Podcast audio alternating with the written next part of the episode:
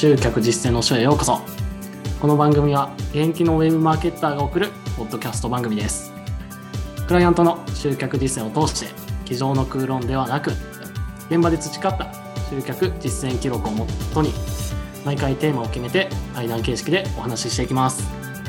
では今回のテーマは信頼いわゆる CVR ですね。信頼を上げていくために必要な戦略を考えるというテーマにおいてお話をしていきたいと思いますでは笠井さん本日もお願いしますはい、よろしくお願いします。お願いします こんな、やっていきましょうか。はい あ今日は、あの、マーケティングの4つのサイクルってね、あの、第、ね、1回目から3回目とかでいろいろお話ししてきて、前回は認知の部分をいろいろお話ししてきたのかな。そうですね。リードに関して、リードを集めていこうというところなんですけれども、まあ、じゃあ今回はまあその4つのサイクルにおいてのじゃあ2番目の部分ですよね。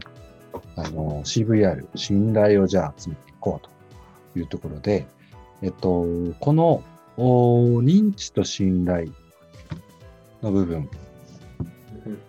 ができるか否かでもうえー集客っていうのは変わっていきますよね。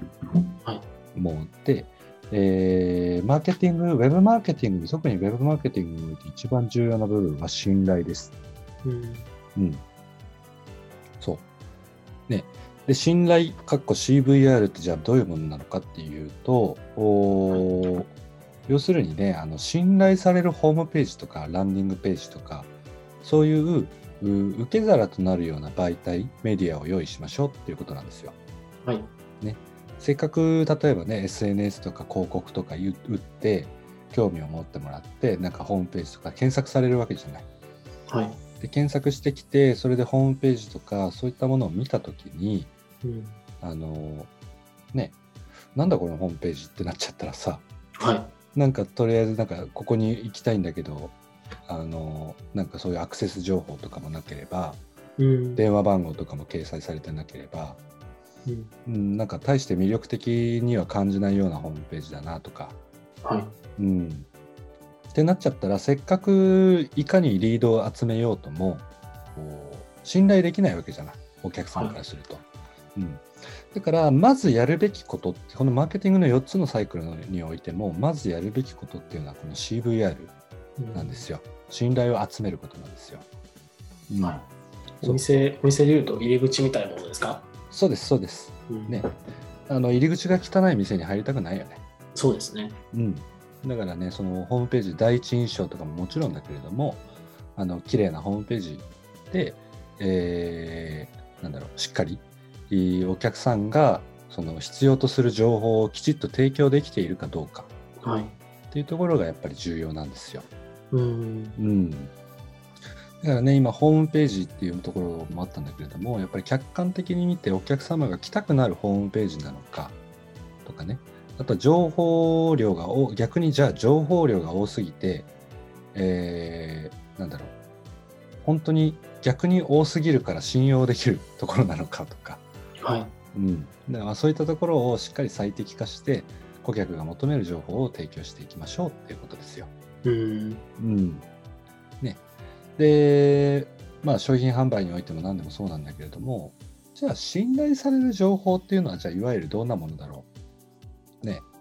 信頼できる情報っていうのは、ホームページにどんな情報が掲載されていたら、ホームページあるいはランディングページにどんな情報が掲載されてたら、赤澤くんは信頼する？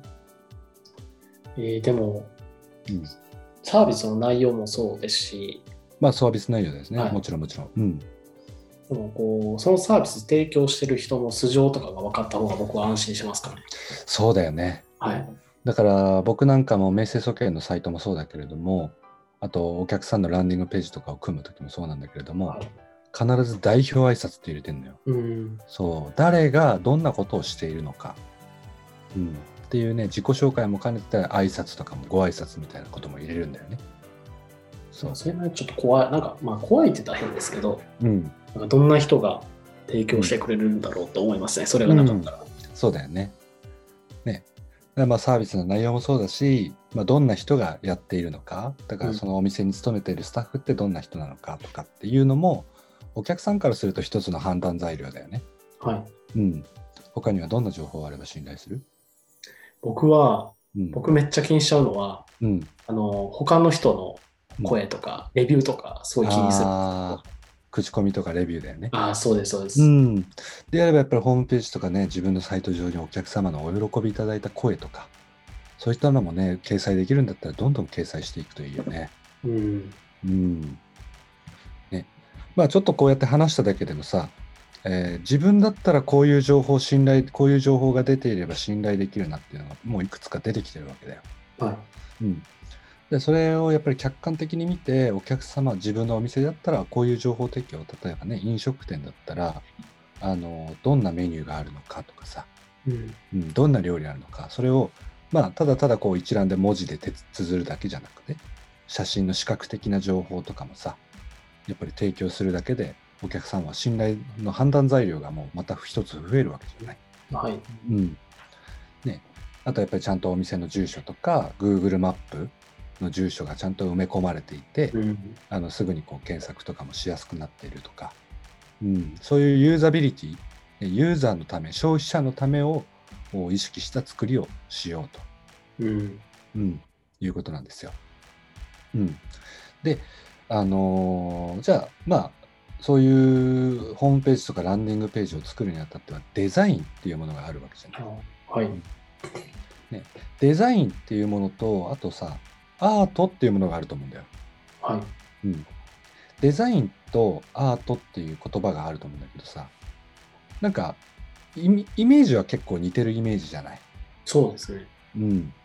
だけど、やっぱりデザインとアートっていうね、名前がね、その、まあ、外来語なのか外来語っていうものがあって、じゃあ、そのデザインとアートの違いって何だと思う？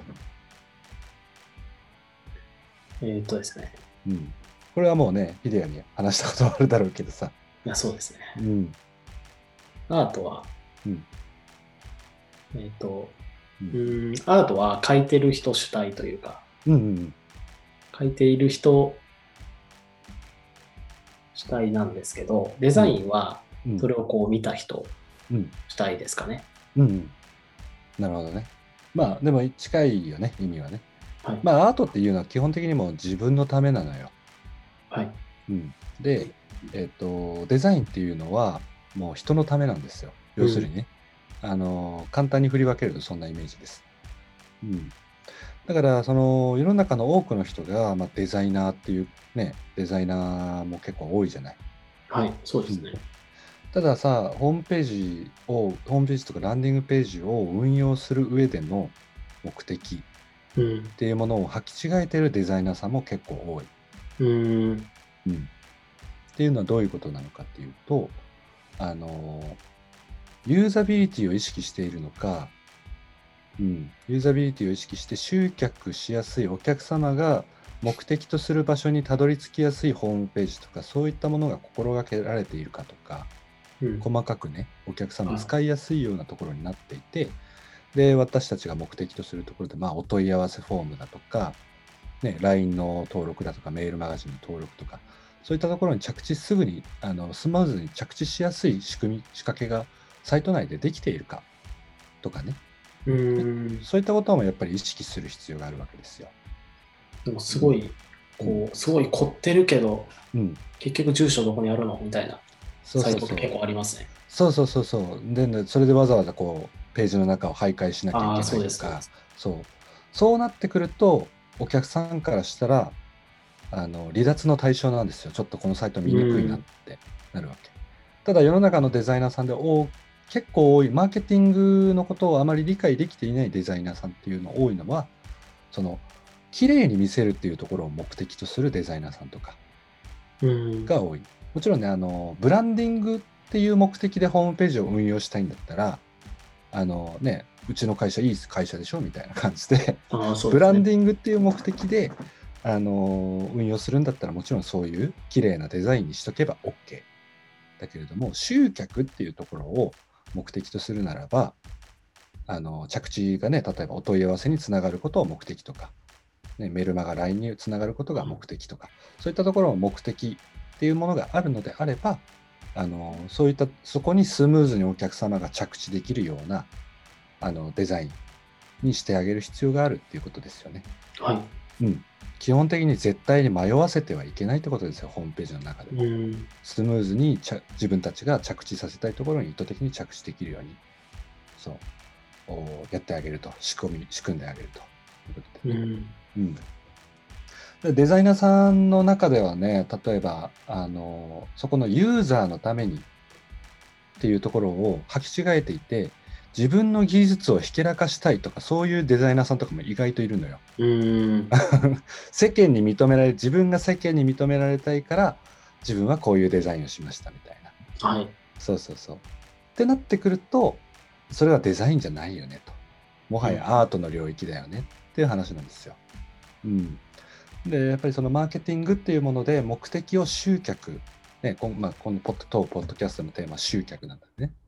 うん、目的をやっぱり集客っていうところに持っていきたいのであればホームページランディングページ、えー必ずそのユーザビリティだよねユーザーが迷わないようにスムーズにえー着地とするところまで、えーいけるような仕掛け仕組みページの構造を作ってあげる必要があるっていうことだよね。うん。うん、そう必ずその着地っていう部分をまずはどこにさせたいのかっていうところを明確にしてそこからホームページのをを作り込んでいくという形ですよ。うん。だから例えば面接総研のホームページなんていうのはどのページに行っても必ず一番下には、えー無料の相談フォームがついてるんだよ。はい。うん、そうどのページに移行が必ずそのページの最後にはお問い合わせとか無料の相談フォームをつけるようにしています。うん。うんね、お客様の声を見ても、えー、と代表挨拶の部分を見ても、ねえーブログの記事一覧を見ても、うん、えどのページを見ても必ず着地とさせたいところにスムーズにいけるような流れを構築してやると。うん。うん、そうでその辺をやっぱりこうなんだろうねこうどうしてもこう理解しきれていないっていう部分になってくると、うん、まあ綺麗なホームページだよねっていう形で終わってしまうん。うん。だよね。うん、なのでもうできる限りやっぱりそういった、うん、客観的に見てもそうだしあとはね例えば、えーやっぱり自分ね、この音声を聞いてる方々とかはもしかしたらまあご友人とか従業員の方とかで、はいやっぱ自分たちのホームページをねマーケティングちゃんとか絡めていきたいっていうふうになった場合は、あのーそういう人たちに意見聞いてみるというね。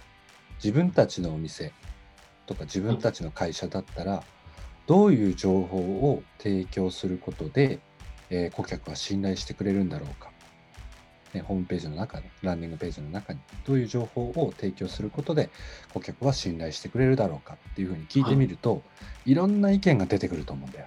うん。うん、っていうふうになるとやっぱりいろんな意見が出てくるっていうところで言うとあやっぱりそれだけこの人はその人はここで信用するこの人はここで信用するとかさうん。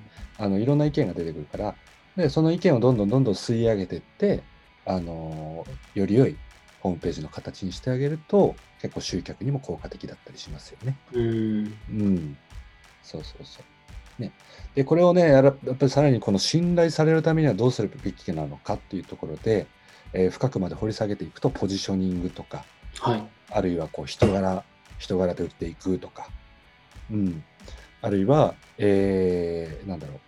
メリットデメリットをしっかり伝えること、はい。うん、あるいはその商品を手にすることでのお未来。この商品を手にすることでの未来はどんな未来が手に入るのか。とかね。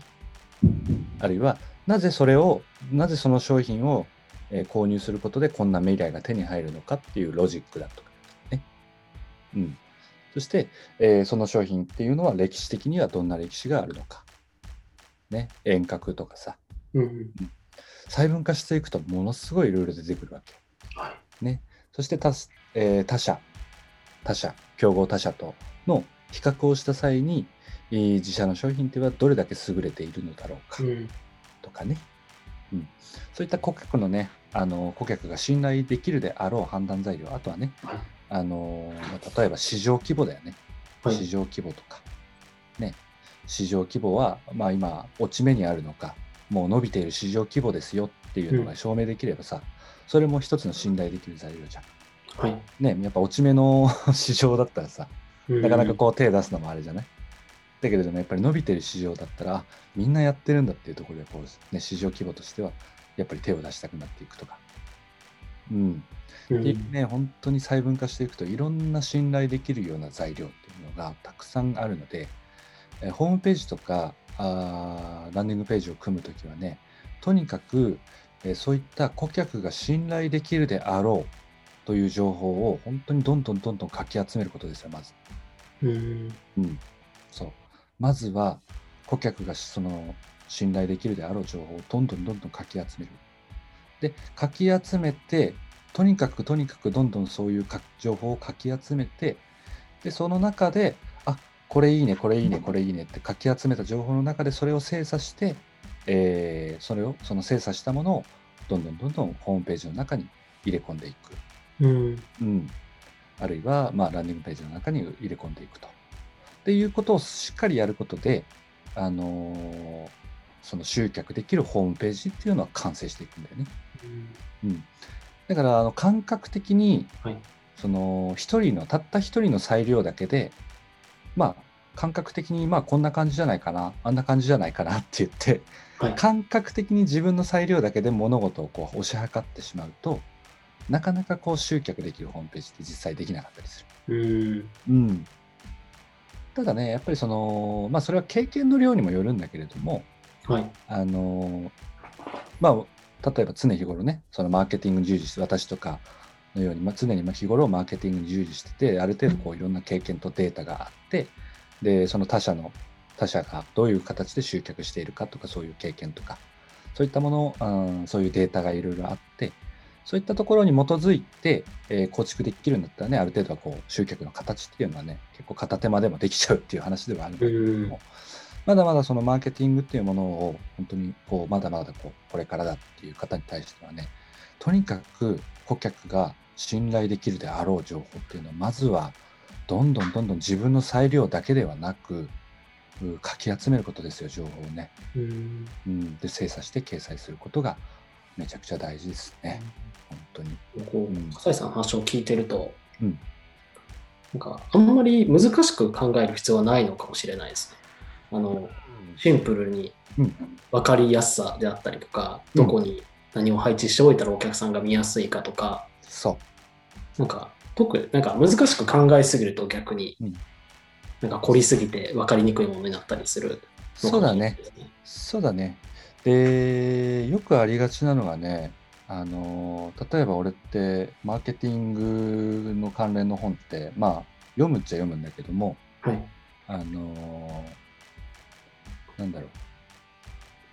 なんつったらいいかな。こう、その中でもさ、よくわかるマーケティングとかさ、なんかそういう 初心者向けの本とかあるじゃん。は結構そういうのってさ、なんだかんだでさ、横文字とかさ、使われてたりしてさ、うん。すげえ分かりにくいじゃん。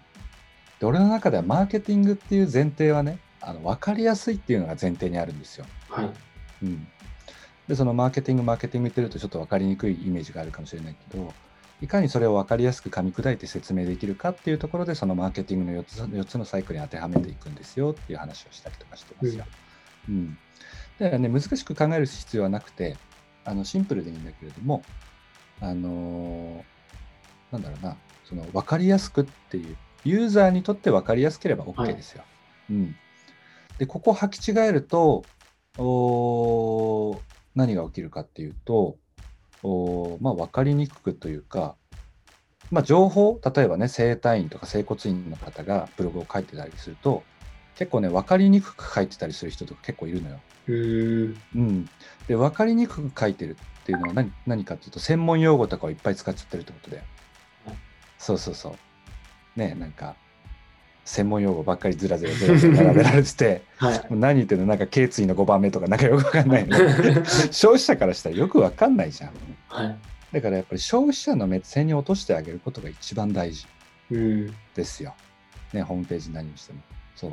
ターゲット、対象は誰って言ったら、やっぱり消費者ですよ。そうですね。で消費者の消費者の目線に落としてあげて、えー何事もそのね記事でも何でも記事でも情報でもお綴ってあげることが一番大事ですよ。うん。うん。で、分かりにくくしていくと、分かりにくくすると何が起きると思う？情報を分かりにくくししはて集客しようとすると何が起こると思う？なんかこう、え、情報提供時、あはい。の自分が分かるから、もうちょっと小難しい情報を提供してやろうみたいな、自分の実力ひけらかすみたいなはい感じで、そういう形でやってると、何が起こるかっていうと、あの消費者集まんなくなって、あのね、同業他社集まる。あー、そうなんです。そう、そういう専門用語とかが結構理解できるような同業他社を集めるようなことになっちゃうの。うーん。そうそうそうそうそう。ねそう。ね。同業他社を集めたいとか、そういった話なのであればね、そういう専門専門用語とか、つらつらつらつら綴ってね、あの小難しく書いてあげれば、それは同業を集めたいんだったらそういう感じで書いてあげてもいいんだけれども、はい。あくまで消費者っていう一般の消費者でまだ何も右も左も分かっていないと、こういう方を集めたいと、こういうところなのであれば、あの目線をできるか、目線を分かりやすくしてあげることですよ。うん。うん。だから、例えばね、あの、そう。でもこれは、あの、ホームページの、まあ、お問い合わせはこちらっていうボタンとかも一つとってもそう。はい。お問い合わせっていう形でボタンを置くと、結構クリック率下がるのよ。うーん。うん。で、お問い合わせはこちらって書いてあげると、あの、クリック率上がるのよ。そのボタン一つとっても。うん。だからね、ユーザーはわかんないの、本当に。だからね、あの、これぐらいわかるでしょっていう裁量で判断しない方がいい、逆に。もうとにかくわかりやすく、ここがお問い合わせにつながるボタンですよっていうふうにちゃんとね、明確にね、指示してあげた方が、あの、ユーザーにとってはわかりやすい。その細かな一つ一つとっても、あの、大事なことなんだよ。うんたった一言とっても、とっても大事なことです。うんで、きるだけそのめんどくさいのを省いてあげるといいかもしれないですね。そうそうそうそうそう。すごいでちっちゃい、ちっちゃいことですけど、あの、そう。なんかあの、住所とか入れるときとかに、うん郵便番号入れたら即出る、出てくれる分とかあるじゃないですか。うんうんうんああいうのがあるとやっぱ僕はすごい楽だなと思うので、そうだよね。そう。できる限りやっぱりその手間を省いてあげる。で、そのユーザーが思うめんどくせえなっていうところを、うん。えー便利にしてあげる。簡易簡易的にさせてあげることが、えー一番の商売につながるポイントですよ。はい。めんどくさいっていうポイントは誰もやりたがらないの。うんで。そういったところを率先してやることで、あの、儲けにもつながるっていうのがね、はい。本当本質的にあるんじゃないかなと僕は、それも思いますね。うん。うん。あとはやっぱりデザインやってて、あの、僕もね、仕事柄いろんなデザイナーさんともお仕事させていただくんだけれども、あの、一つ一つに理由があるかどうかなんだよ、やっぱり。ホームページの配置とか、ランディングページの配置一つ一つに。そう。じゃあ、あこのヘッダーキャッチコピーっていうのは、なんでこのヘッダーキャッチコピーにしたのっていうふうに理由を聞いたときに、答えられない人とかも出てくるわけ。はい。う んそう。で、答えられないっていうのは、あの、あなたプロだよねっていう話じゃない。うん。そう。だからマーケティングを僕は取り行っていく上では、ホームページの配置一つ一つを取っても、必ず理由があってその配置にしてる。うん。うん。ね、えーじゃあスクロールで、こうユーザーがじゃあスマホでタップしました、えースクロールしました、えーちょっとここにお問い合わせしてみたいなっていう時に、スマホの、スマホ版だと、えー一番下にはずっと電話番号とお問い合わせのリンクがつきっぱなしになっています。はい。というふうになってれば、やっぱり、あいろいろ情報を見た上で、あここちょっと問い合わせたいな、電話してみようって言って、すぐに電話をもうポチッと押せば電話できるとかね。うん。お問い合わせを押せばすぐポチッと押せば、うんお問い合わせにつながるとか。うん。そう。ね。だから、あとはそのヘッダーもそうだし、そのヘッダーのその最初に与えたい印象っていうものを、あの、に対して、えーしっかり理由があるのか。うん。うんね、全体像を捉えてその一つ一つの配置にちゃんと理由があるのかっていうところもあの、ね、あの説明できるようなホームページとかランディングページっていうのはいいホームページランディングページだよねきっとね。うん別にこうおしゃれにしていいもしていいわけですよね。おしゃれにしてもいいわけですよね。そもちろんもちろんこに意味があれば。そうでその先なんで結局本質的なところは、はいなぜなんだよなぜそこにそのおしゃれにする必要があったのか、そうでそこの先に自分の実力ひけらかしたいからとか、そういう理由があったらもう最悪だよね、はい。うん、じゃなくあのお客さんにおしゃれな印象を与えることで例えばあここはインスタ映えができるようなスポットなんだなっていう風なイメージを与えたいとか、っていう理由があるんだったらそれは OK だよね。はい。そう。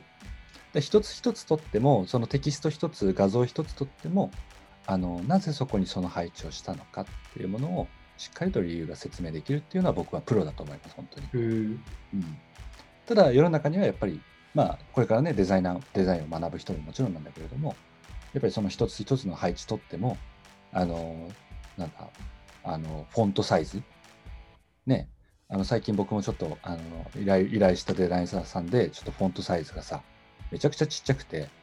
読めねえよっていうのがはい。あって。なんで理由ないのにそんなフォントサイズちっちゃいの？これだって目悪い人からしたら見えねえじゃん。読めねえじゃんっつって。言ったら「あそうですね」とか言って言われて「いやそうですねじゃねえよ」みたいな感じでちょっと切れたんだけど。は そうそうそう。ね。でどこまでも本当に消費者のためだよね。ユーザービ、ね、ユーザー、これから利用したいと思うような人たちのため。うん。とか、そういったところで、やっぱり客観的にね、どんどんどんどんこう、物事を、あの、その、商品販売とか、ね、あの、物事を、消費者っていうところの視点を持ちつつ、運用していけるかっていうのが、マーケティング成功の鍵じゃないかなと。